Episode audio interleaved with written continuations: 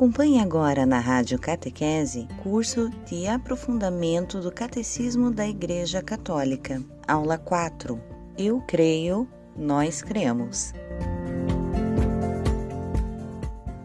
Antes de mais nada, vocês já devem ter visto o fascículo que foi para vocês, do número 153 ao número 165. Nesse fascículo, o comentário inicial fazia memória de um fenômeno curioso que acontece hoje. Sabe que é interessante a gente perceber que este fenômeno acontece primeiro com a realidade dos nossos catequizandos, mas nós não ficamos fora. Eu e você, às vezes, temos uma tentação, catequistas. A gente às vezes pensa que nós estamos fora dos processos e nós estamos além das coisas que atingem as pessoas na sociedade. Ou a gente pensa isso ou a gente se esquece disso. Não é verdade. Olhando com muita atenção, você vai perceber que aqueles fenômenos, aquelas situações, aquelas circunstâncias culturais, ideológicas, aquelas carências que muitas vezes você percebe no teu catequizando, acontecem com você também. O tema de hoje é a fé, que eu creio, que nós cremos. Aqui naquele fascículo diz assim: Lá num dos primeiros parágrafos, no segundo, não é? Na terceira oração diz assim: apenas ouça, nem precisa anotar talvez essa parte. Não há ou não se deve jamais tomar uma decisão definitiva. Não existe ou você não pode tomar uma decisão definitiva. Diz o quem diz isso, gente? A cultura presente. A cultura atual fala que não tem decisão definitiva. Isso não dá para tomar, é algo casamento para sempre? Não tem namoro que vai virar casamento? Não tem. Um trabalho no qual eu vou me dedicar para sempre? Não existe. Um apostolado com o qual eu vou seguir até o fim da minha vida? Não, eu mudo. A cultura atual, a mentalidade atual, ela fala, ela traz para nós esta suposta realidade. E o texto continua. O amor não empenha, mesmo os compromissos. Aliás, voltando aqui. Os relacionamentos são provisórios, o amor não se empenha, mesmo os compromissos consigo mesmo, consigo mesma e com a própria consciência podem ser mudados conforme a convergência, conforme a conveniência. E ainda, tá ali, este dogma, aceito tacitamente ou defendido explicitamente, é, torna muito difícil o entendimento da fé e a sua realização. Tá bem. Eu sempre gosto muito, catequistas, de trazer para nosso ministério referências que são externas. Eu avalio que, se antes, na década de 80 e 90, nós não tivemos muitas formações, tivemos, mas não muitas, para, no, para o nosso ministério, na década passada nós tivemos, mas eu acho que elas ficaram um pouco no raso por uma questão, não é nem por questão dos formadores. As nossas formações ficaram no raso porque nosso conhecimento era muito raso. Hoje, nós temos um capital de conhecimento acumulado nas décadas anteriores e permite a você e a mim buscar conhecimentos em outras fontes e trazer para a catequese. Por que, que eu estou falando isso? Porque isso que eu estou dizendo aqui, você só começa a tomar conhecimento quando você, por exemplo, observa um pouco o que a ciência das religiões pode te oferecer de contribuição para ler a realidade, o que a sociologia da religião pode oferecer, o que a filosofia pode oferecer. Ao longo dos anos, tem aumentado o meu conhecimento teológico e o teu também. Isto é normal, preste atenção nisto.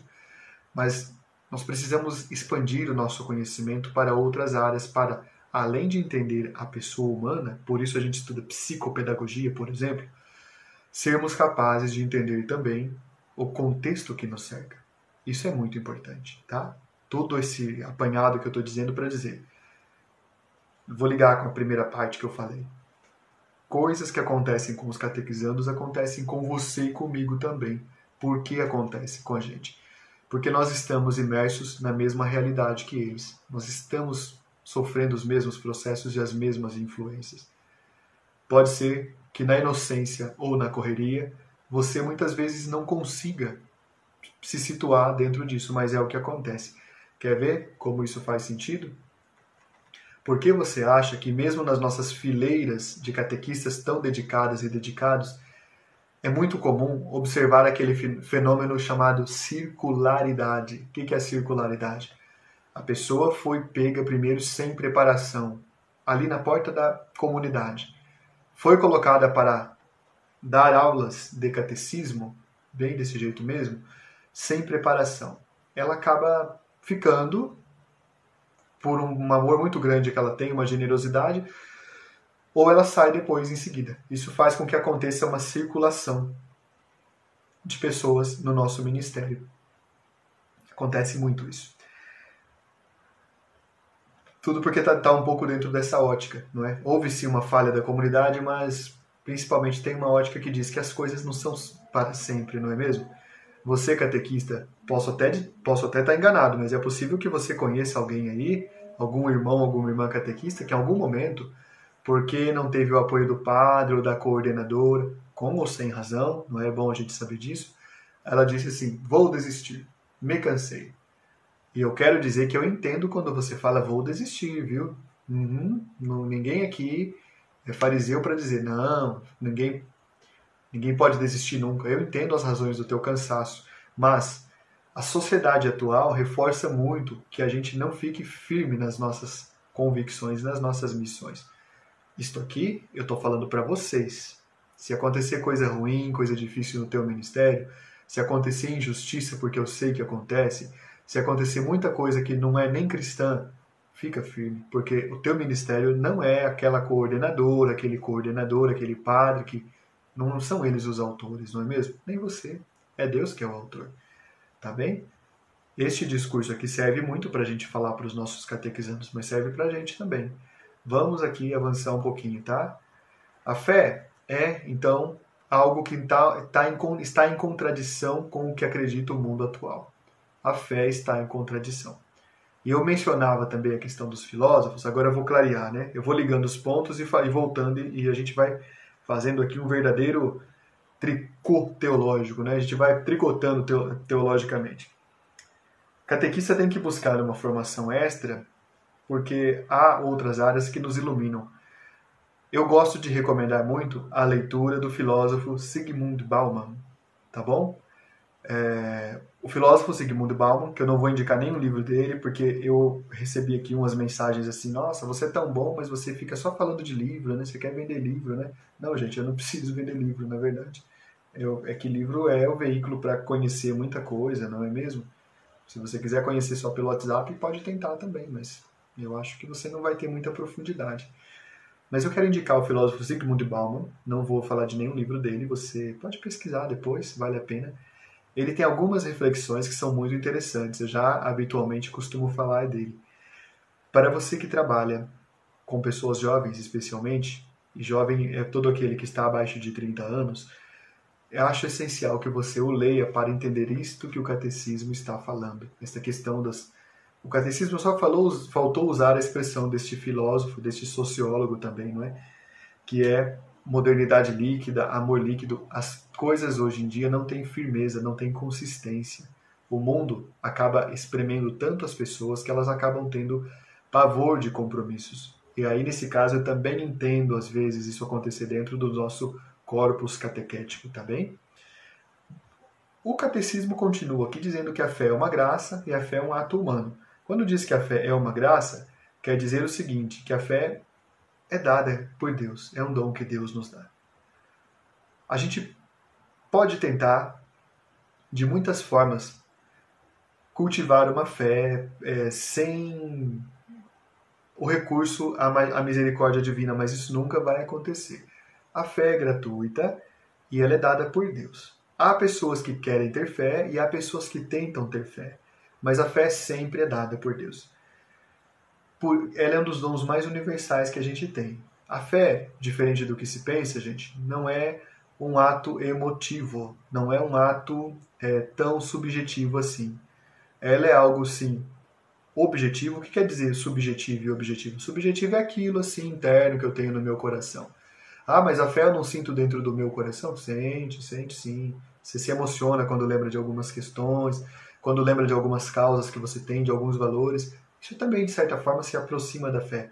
Mas a fé é um dom dado por Deus. Se em algum momento a tua fé se enfraqueceu, que é muito comum, é muito normal, eu não vou falar livro nenhum dessa autora também, mas eu vou falar o nome da autora. Teresa de Ávila, Santa Teresa de Ávila. Santa Teresa de Ávila tem livros muito interessantes e também São João da Cruz, os dois eram muito próximos, conversavam muito. E da teologia, que nasceu do encontro de Teresa de Ávila com São João da Cruz, brotou uma reflexão muito interessante chamada Noite Escura da Alma. A noite escura da alma é a incapacidade que você e eu temos muitas vezes diante de tantas cobranças, diante de tantos problemas que a gente tem que resolver, diante de tanto esgotamento, diante de tanta incompreensão, às vezes diante do cansaço de você sempre ter que mostrar a tua face mais feliz para as pessoas as pessoas mostrarem a face mais rude para você. Eu sei que isso pode acontecer até aí dentro da tua casa, né? Enfim, isso tudo vai nos desgastando. Então, se você experimenta uma falta de fé nesse sentido, não significa que você é uma pessoa sem fé. Não. Veja o exemplo de é, Santa Teresa de Calcutá, né? Essa fique tranquila, ela não tem muitos livros escritos, tá bom? Mas ela tem alguns, aliás, muito bons. Santa Teresa de Calcutá passou por uma experiência de noite escura da alma por décadas. Ela não conseguia sentir a presença de Deus. E ela, no entanto, confiava. Ela tinha confiança. Ela dizia assim: Eu não te sinto, eu não percebo você junto de mim, mas eu acho que você está aí sim. Olha que interessante. E, no entanto, ela fez tudo o que fez. A fé é uma graça. Se por algum motivo hoje, querida catequista, querido catequista, a tua fé não está tão sólida como você gostaria, ela não te dá é, aquela paz que talvez você precisaria, isso é possível sim. Não se sinta mal. É um momento que você está passando, viu? É um momento que você está passando. E ainda assim continue pedindo. Quando algo nos falta, basta pedir que Deus nos dá. Uma vez eu conheci um padre muito santo, em 2010, não, antes ainda, em 2006, eu saí da minha congregação, Missionários de São Carlos, e fiquei um tempo fora do seminário, não é? Para pensar o que eu queria da minha vida. Aí um dia, caminhando, ali no Jardim Proença, que fica em Campinas, onde eu morava, né, na cidade de Campinas, província de São Paulo, né, estado de São Paulo, caminhando de manhã, fazendo exercício físico, que eu sempre gostei muito de fazer, eu encontrei um padre muito é, muito compenetrado rezando o texto. Eu falei, bom, que legal, bacana um padre. Deixa eu ver se ele pode talvez falar oi para mim, eu vou ficar feliz hoje, né? Jovenzinho, né? Enfim.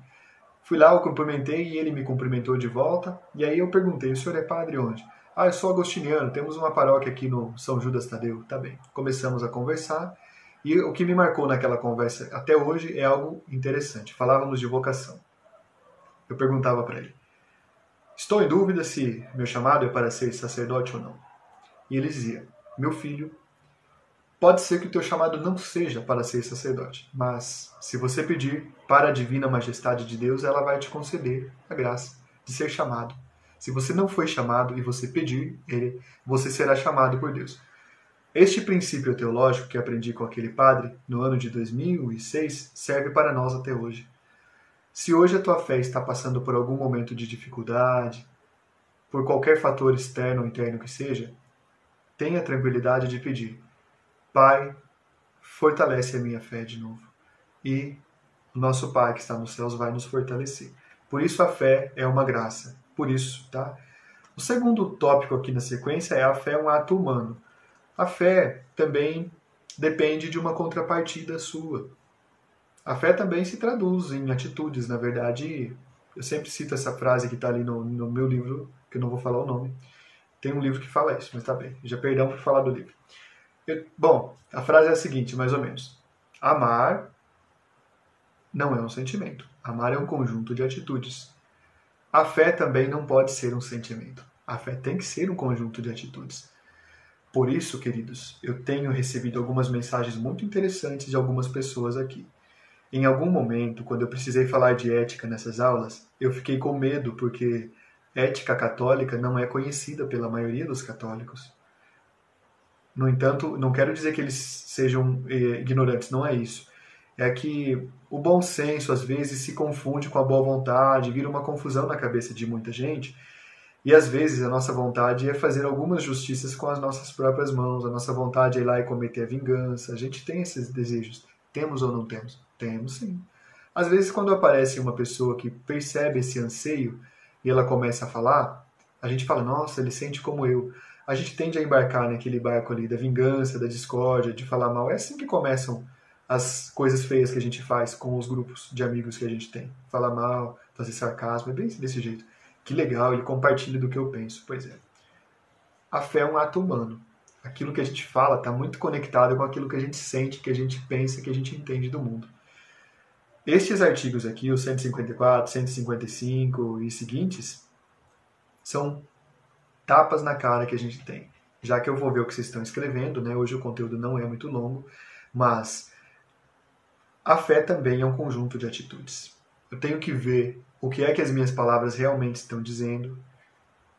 Eu tenho que ver se aqueles princípios que eu acho que eu acredito, eles expressam de verdade aquilo que Jesus acredita.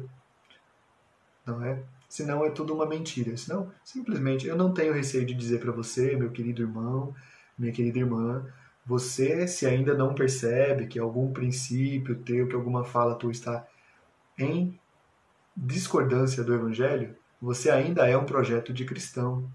Eu sou pecador, vocês sabem disso, até sempre eu falo isso. Você também pode se reconhecer na tua, na tua condição de pecador, não é problema nenhum. O que a gente nunca pode deixar de fazer, no entanto, é olhar para as coisas que a gente faz e fala a todo momento. Aquilo que para mim pode ser muito natural pode ser simplesmente uma grande ofensa ao título de católico que eu carrego, não é mesmo? Vamos em frente. A fé e a inteligência. O motivo de crer, diz o número 156 do Catecismo. Motivo de crer não é o fato de as verdades reveladas aparecerem como verdadeiras e inteligíveis à nossa razão natural, nós cremos por causa da autoridade do próprio Deus revelador. A nossa sociedade sempre procura ou, pistas das coisas para ver naqueles vestígios uma autoria. Tá bem. É normal do gênero humano, isso não é só da nossa sociedade. A autoria da fé, no entanto, a autoria do ato de crer, tem uma origem divina, mas tem alguns sinais na nossa realidade. Nós não vamos nos deter nisso porque a gente até já acabou, já, já acabou falando disso em outros momentos, mas a fé é possível de ser fortalecida quando nós percebemos aquelas assinaturas que Deus vai colocando ao nosso redor a cada tempo, aquelas lembranças, aquelas marcas que Ele vai colocando na nossa existência a cada tempo. São muitas, são muitas. A gente vai avançar nesse sentido. Mas a revelação é um fato histórico. A revelação aconteceu no tempo e na história e a gente recebeu notícias disso. A gente sabe disso. O número 158 diz: A fé procura compreender, e lá na sequência, é, o desejo do fiel de conhecer melhor aquele em quem acredita. Está né? Tá dizendo assim. É, por que está dizendo isso aqui? Né? Eu, eu, não quero, eu não quero que você pense assim, nossa, você tá hoje tá bravo, assim, tá dando, tá pegando pesado. Não é isso, não. É uma conversa de irmãos aqui, né? É uma conversa de irmãos. Mas ó, ó o que eu vou falar para você, se você quiser anotar como comentário aqui.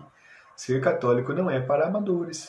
Ser católico é para pessoa que precisa conhecer muito, estudar bastante, se aprofundar. Ah, mas e aquela pessoa lá, por exemplo, de uma das nossas periferias ou de um dos nossos sertões que nunca teve acesso a informação. Será que ela não, ela é amadora? Não, gente, não. O amador é aquele ou aquela que acha que sabe porque já deu uma estudadinha assim por cima, né? Deu ali uma lidinha por cima no catecismo, por exemplo. Foi em alguma duas, três formações e estava achando que sabe. Esse cuidado, esse pode ser amador ou amadora, não está sabendo. A humildade é um dado importante, né? Nós nunca sabemos tudo. Mas, ao mesmo tempo, a gente tem que saber que aquilo que a gente sabe ainda não é suficiente, tá? Na sequência é falado de fé e ciência, que é uma questão que, pelo menos para você e para mim, eu acho que não representa nenhum problema, mas para nossos catequizandos pode representar um problema sim. Fé e ciência são realidades que foram dissociadas não pela igreja, mas foram dissociadas por uns filósofos obscurantistas, que são os iluministas. Os filósofos iluministas são arrogantes, são pretensiosos, eles são tudo aquilo que a gente deve evitar. Eles colocaram umas lendas em circulação na nossa sociedade de que, por exemplo, a Igreja Católica trouxe atraso para o mundo, que a Idade Média foi ruim. Já comentei esses dias isso. Mas olha, isso é uma grande ignorância. Quando você pesquisa, por exemplo, a origem da maior parte das descobertas científicas está dentro do universo católico. Papa Francisco, em 2018, fez um pronunciamento sobre fé e ciência, e ele dizia que a fé e a ciência devem se respeitar. Né? A ciência deve respeitar os limites para o bem da fé e a mesma coisa ao contrário, também. E foi, foi a ocasião em que ele é, falou sobre a teoria do Big Bang e das outras teo, da, da, da, teoria da evolução das espécies. Foram várias teorias que ele acabou colocando num discurso para dizer: gente, isso não ofende a fé católica, não contradiz o que nós acreditamos, né? E foi uma coisa muito interessante, foi uma foi uma fala muito feliz, muito muito digna do nosso Papa, né? De entender algo que sempre para nós foi claro: fé e ciência não se opõem, tá? Vamos em frente aqui, que eu só vou pontuar mais alguns pontos. É, no 160 está dizendo assim, eu coloquei assim. É, vou ter que ler o 160 primeiro, né? Ó, diz assim: para ser humana, a resposta da fé dada pela pessoa a Deus, pelo homem a Deus, né, pessoa, deve ser voluntária. Por consequência, ninguém deve ser constrangido a abraçar a fé contra a vontade. Catequista, olha que interessante isso. Vamos pensar juntos, né? Vamos pensar juntos. O que, que isso te leva a, a pensar? Isso que eu acabei de ler. Que ninguém deve ser constrangido a abraçar a fé. Ó, meu comentário que eu escrevi aqui é assim. Eu vou lendo no PDF e vou colocando comentários, né? Na minha fala eu pensei o seguinte. Quando não se conhece bem a própria fé, a primeira pessoa a ter incerteza sobre ela é quem a anuncia. Por isso vemos tantos discursos bravos que escondem-se atrás de um moralismo, aliás, que escondem atrás de um moralismo ou autoritarismo uma falta de certeza ou de confiança na fé católica. Nós não precisamos disso. Eu sei que eu virei meme com alguns de vocês aí que fizeram uma figurinha falando nós não precisamos disso, né? Achei engraçado, dei muita risada né? Foi a Maria Antonieta, lá de, de Belém, né? É, ela fez essa figurinha, mas porque eu repeti aqui algumas vezes, diante de algumas posturas autoritárias, nós não precisamos disso. Algumas pessoas a gente até admira nas redes sociais porque elas têm uma convicção bonita. Porém, há uma diferença também que você pode prestar atenção entre convicção, tranquila, serena. Você percebe isso, né? Temos muitas pessoas iluminadas na internet, católicas, né? E você percebe quando a pessoa não tem certeza do que ela acredita. E aí ela vai partir para um discurso agressivo, esfregando a fé católica na vida das outras pessoas que nem são católicas ou nem são tão católicas. É claramente uma atitude de desequilíbrio que não tem a ver com coerência, tem a ver com insuficiência. Quando você está pleno, está plena da verdade que você professa, porque ela é a verdade, você tem uma postura sorridente e simpática a mesmo diante daquele irmão ou daquela irmã ou daquela outra pessoa que fala alguma coisa contra a fé católica, deixa falar, não nos afeta, não nos afeta, não é mesmo?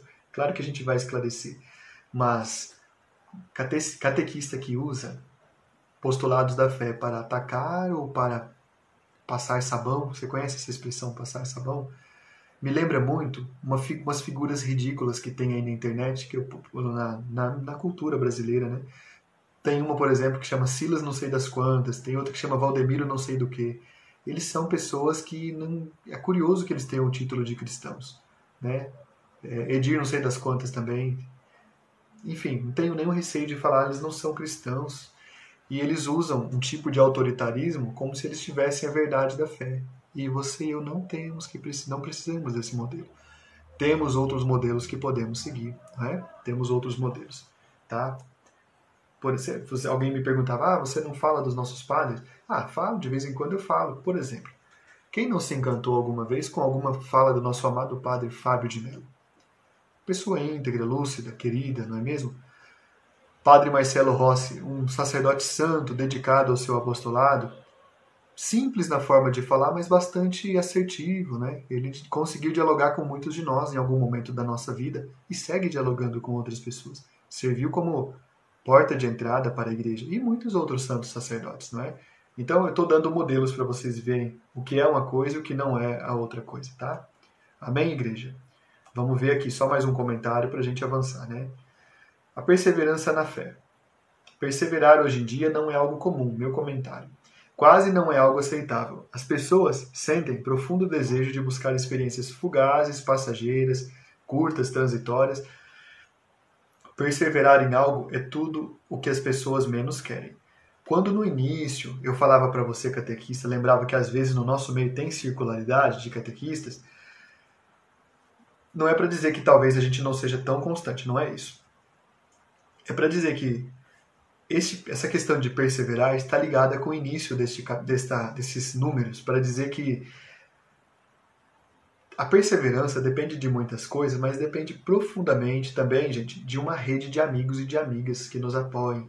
Por isso que a igreja é um artigo de fé. A igreja nos oferece isso. É muito fácil colocar o dedo, falar, ah, catequistas ali estão saindo, né? Estão entrando e estão saindo do ministério. Mas às vezes eu não sei o que está acontecendo lá na vida deles, naquela comunidade, né? É muito fácil também eu falar, ah, suporta teu padre, suporta tua coordenadora. Bom, eu não sei o que você está passando. Mas agora eu estou completando aquilo que iniciei naquela fala ali. A gente é rápido para acusar, não é? É preciso, antes disso, gente, ter uma comunidade de irmãos e irmãs que se apoiam. De certa forma, perseverar na fé é oferecer para aqueles que se professam cristãos já a oportunidade de provarem o que estão dizendo. Um cristão que deixa a Igreja Católica, ele é uma prova de que aquela comunidade falhou com ele. Também, tem muito disso. Um catequista que deixa nosso corpus catequéticos é também uma pessoa, é uma pessoa que prova que nós falhamos em acolher aquela pessoa, aquele ser humano, aquele enviado de Deus, tá? Vamos lá então. Eu não quero me estender muito. Gente, tem muita questão para falar aqui, eu nem avancei nada, eu vou falar alguma coisa da outra situação, tá? Do outro do outro fascículo. Eu vou, vou passar para o próximo aqui, tá? Tá falando de fé. O outro é o Nós Cremos, vai falar da igreja. E eu já acabei iniciando esse tema quando eu dizia que tudo depende de uma comunidade de fé. É fácil a gente olhar para o individual das pessoas, mas e para o nosso coletivo do qual eu faço parte? Não é mesmo? É muito difícil, é muito complicado. Os símbolos da fé, o apostólico, o niceno constantinopolitano, que rezamos na Eucaristia Dominical, começam sempre com eu creio. Começa isso aqui, gente, lá no comentário, né? Só que eles terminam com nós cremos, porque toda a comunidade professa. É... Aqui, número 166 traz uma frase fantástica. Não posso crer sem ser amparado pela fé dos outros e pela minha fé. Contribuo também para amparar os outros na fé. Bonito isso, bonito, profundo, verdadeiro. Isso me leva a pensar se nós estamos realmente sendo bons cristãos, fortalecendo o outro, confirmando o outro na missão dele, né? Existem algumas questões curiosas na igreja, em alguns setores, que já, talvez você tenha visto em algum setor. Eu vou falar sem falar qual é o setor, porque eu pertenço a esse setor, né? Isso me envergonha. Num setor que a gente pertence, de repente, surge uma coisa chamada inveja. É desse jeito, ou vaidade. E essa inveja ou vaidade, ao invés de permitir que outra pessoa some com o trabalho que você está fazendo, faz com que ela te apresente críticas, lacunas, faça com que ela às vezes se sinta assim no direito de te dar um sermão e falar: você faz errado isso que você está fazendo. Você faz tudo na contramão, não pode fazer isso não. Você não respeita os processos. Quantas vezes a gente já não recebeu esse tipo de orientação? Muitas vezes. Pois é. Isso é prova de que há muito que nós temos que caminhar para não ter atitudes assim. Eu que passo por isso e você que também pode estar passando por isso, vamos pensar como é que nós podemos ser diferentes para não fazer esse tipo de coisa com as pessoas que estão ao nosso redor. Eu acredito que somente nós interagindo com as pessoas nesse sentido, propondo uma nova mentalidade, a gente vai entender que ser igreja como o catecismo pede é, inclusive, aplaudir o irmão que está conseguindo ter ali algum pequeno sucesso na atividade que ele está fazendo, na missão que ele está fazendo, não é? E apoiar, claro, ó, oh, mas você pode melhorar nisso, você pode sim melhorar nisso. O catecismo não está falando isso que eu estou dizendo, mas o tema toca nisso. Porque quando fala nós cremos, eu tenho que confirmar a fé que você tem. Você tem que confirmar a fé que eu tenho também, tá bom? O número 171 começa com um título interessante, um subtítulo, né? A igreja é coluna e apoio da verdade, mas a igreja somos nós. Se eu e você não oferecermos espaço, essa coluna da verdade não vai ficar entre nós. Ela vai ficar no máximo, a gente vai querer ficar escorando nessa coluna, mas a gente nunca vai permitir que essa coluna efetivamente segure e sustente os céus da nossa vida. O número 174, eu vou ler uma parte dele muito significativa também. Através do mundo, as línguas diferem, mas o conteúdo da tradição é um só e o mesmo. Nem as igrejas estabelecidas na Germânia têm outra fé ou outra tradição, nem as que se estabeleceram entre os íberos ou os celtas, ou as do Oriente, ou do Egito, ou da Líbia, mas as que se fundaram no centro do mundo. Sabe o que é isso, gente? Isso é uma homilia do século II de Santo Irineu de Lyon. Ele falando que todos os católicos do mundo, naquele momento, tinham a mesma fé, deviam se sentir irmãos, deviam se sentir parte da mesma família. Não é? E às vezes, no entanto, a gente tem uma dificuldade básica de pacificar as nossas paixões e depois levar essas paixões pacificadas a fortalecer a unidade. Frequentemente, aquilo que nós rejeitamos nas pessoas, já diz a psicologia conhecida né, das nossas avós, é algo que nós temos dentro de nós e a gente rejeita porque a gente tem também. É preciso fazer um caminho longo, porque se eu creio e nós cremos, nós como igreja, aceitar o outro muitas vezes se torna como aquela história, aquela parábolazinha do, dos porquinhos com frio, não é? Porco, num determinado ano fez tanto frio numa região onde havia porcos espinhos e aqueles porcos não conseguiam se manter juntos porque o frio os colocou numa toca. Mas todas as vezes em que eles se aproximavam para se aquecer, os espinhos os machucavam e eles não conseguiam, não é? Então, havia um motivo para isso você vê um porco espinho andando, você nem percebe que a pelagem dele é tão dura, porque tá assim, abaixadinha, né? Tá como meu cabelo hoje tá amarrado, né? Hoje não tá espetando ninguém, graças a Deus. Mas o porco espinho, quando ele se sente ameaçado, ele levanta a pelagem dele e aqueles pelinhos machucam os outros. Pois bem, somente quando passou por ali um santo monge que falou para aqueles porcos espinhos: Meus filhos, vocês têm que baixar a crista para ficar juntos, senão vocês nunca vão conseguir se acertar enquanto o orgulho de vocês estiver alto. E era fato que aqueles porquinhos tão bonitinhos, tão fofinhos e tão pequenininhos, no, no auge do seu orgulho, né, mesmo no frio, faziam questão de levantar os espinhos mais pontudos em direção aos outros. Quantas e quantas vezes você e eu temos levantado nossos espinhos pontudos para espetar as pessoas? Pois é, o catecismo está tratando disso. A fé é um ato de quem tem coragem de guardar os espetos e colocar à frente do outro as flores. Essa é a fé vivida e celebrada, fé eclesial, tá bom? Por fim, eu quero concluir, gente, a minha fala dizendo que a igreja é objeto de fé. Popularizou-se uma teologia manca e malsã, né? Uma teologia sem fundamento, inconsistente, que diz que placa de igreja é tudo igual, nada mais falso. Este tipo de conhecimento, claro que ele é de origem protestante, evidentemente ele faz parte da demanda protestante, a demanda protestante é muito extensa, na verdade. Mas esse tipo de conhecimento é curioso pelo seguinte: ninguém se lembra de que Jesus falou a palavra igreja. E Jesus pediu a constituição de uma sociedade, de uma nova sociedade, de uma família, Jesus instituiu uma comunidade, de, afinal de contas. E a igreja está no símbolo de fé mais antigo que nós temos, que é o símbolo dos apóstolos. Creio na igreja católica, não é? O símbolo é muito, muito claro. E desde o século I, desde a presença de Cristo, nós somos igreja. Aí aparece em todo mundo assim, falando: ah, a placa de igreja não é, não, é nada, não diz nada, diz muita coisa sim. Primeiro, porque nem deveria existir placa desse, desse nome igreja, já que igreja somos nós, não é? Você pode me achar agora um pouco assim é, incisivo, mas é mesmo. A igreja é questão de fé. A igreja católica é questão de fé. As outras comunidades cristãs têm todo o nosso respeito, têm sim. Possivelmente elas fazem o melhor para estar em comunhão com Deus, mas a igreja católica é artigo de fé. Antes, porém, da gente ter que dizer isso para outros cristãos, a gente tem que dizer para nós mesmos. Como é que a Igreja Católica é artigo de fé se eu nem sempre obedeço aquilo que ela pede? Não é mesmo? É muito fácil falar para o Edir, ou para o Valdemiro, ou para o Silas, por exemplo, que eles são charlatães ou que eles têm que, é, como disse o Boechat para um deles, né, eles têm que fazer uma certa procura aí no, pelo mundo. Mas, veja bem, e para nós? Será que a gente não tem que prestar atenção se nós estamos honrando o que é ser igreja? Para eles é fácil falar, vocês não são igrejas, vocês estão fora da comunhão cristã. Mas e para nós? Será que nós também não estamos?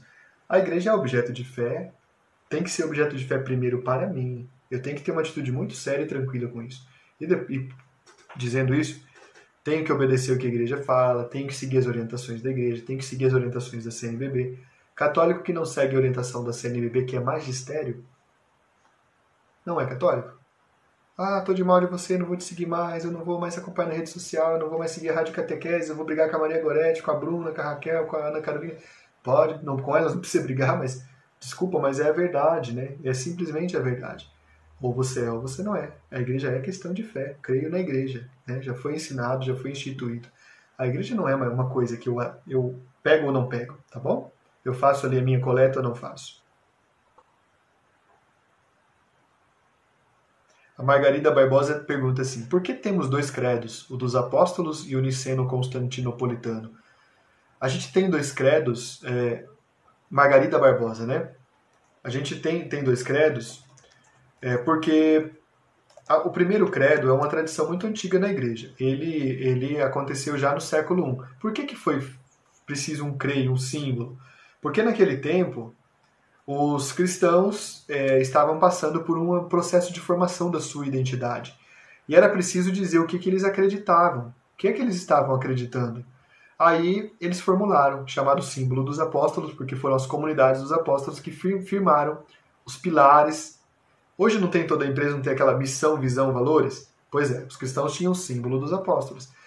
Depois, com o tempo, em 325, foi preciso fazer um novo credo com algumas especificações mais importantes, que foi que é o chamado credo niceno-constantinopolitano.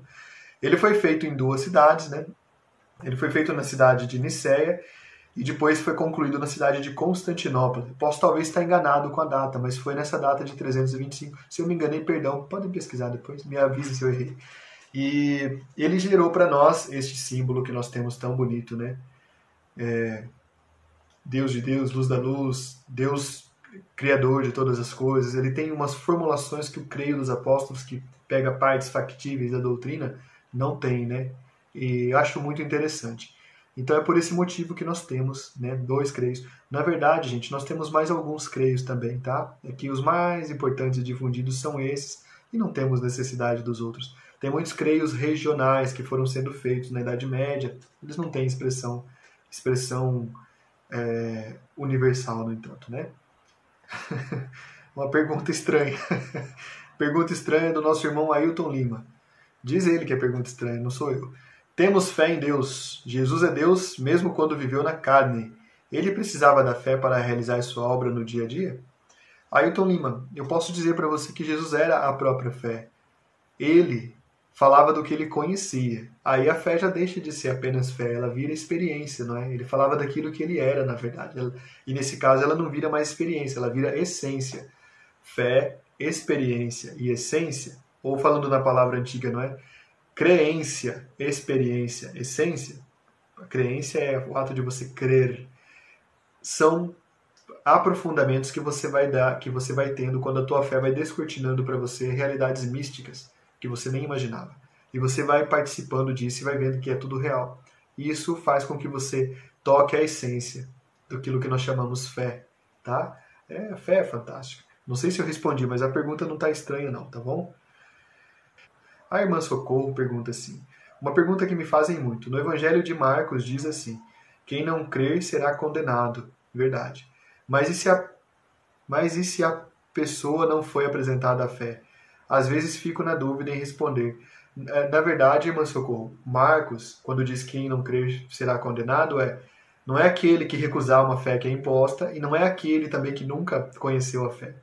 É aquele que teve a oportunidade de ver que crer em Jesus é ser uma pessoa melhor e continua na ruindade. Tem um país aí que é muito curioso, esse país, né? Agora esqueci o nome dele. Tá, vamos em frente. Mas nele, ele até foi muito católico há muito tempo atrás, mas nesse país é, as pessoas de repente meio que viraram a cabeça e país muito católico, né, fica com uns, uns fundamentos assim bonitos. Apareceu lá um lobisomem nesse país e ele falava coisas que assim, no verniz faziam sentido para a população. E a, a, população de bom coração meio que acreditou nessa, nesse lobisomem.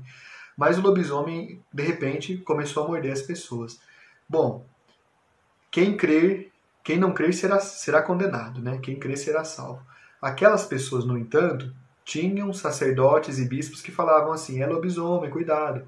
Mas os católicos daquele país não acreditaram e aí toda vez que algum formador às vezes falava, ficavam de mal, né? É, faziam carinha feia. Por quê? Receberam uma, um código de ética que fala a vida é sagrada em todas as instâncias. Não vamos entrar nesse assunto hoje. Mas é nesse sentido que Marcos fala, viu, irmã? A senhora entendeu, né?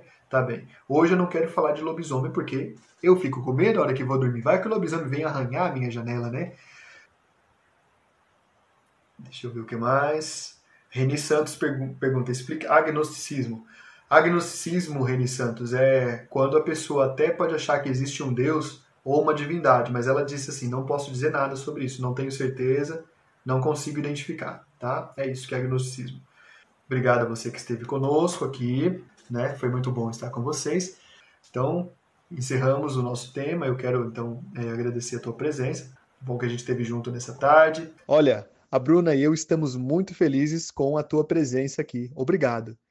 E, como algo bom deve ser espalhado, eu te peço, espalha o link da Rádio Catequese em todos os grupos que você tem de catequistas. Vamos ampliar esta família e fazer com que mais pessoas tenham acesso a conhecimento de qualidade. Um abraço muito carinhoso da Bruna e meu para você. Rádio Catequese conecta o teu coração ao coração de Deus.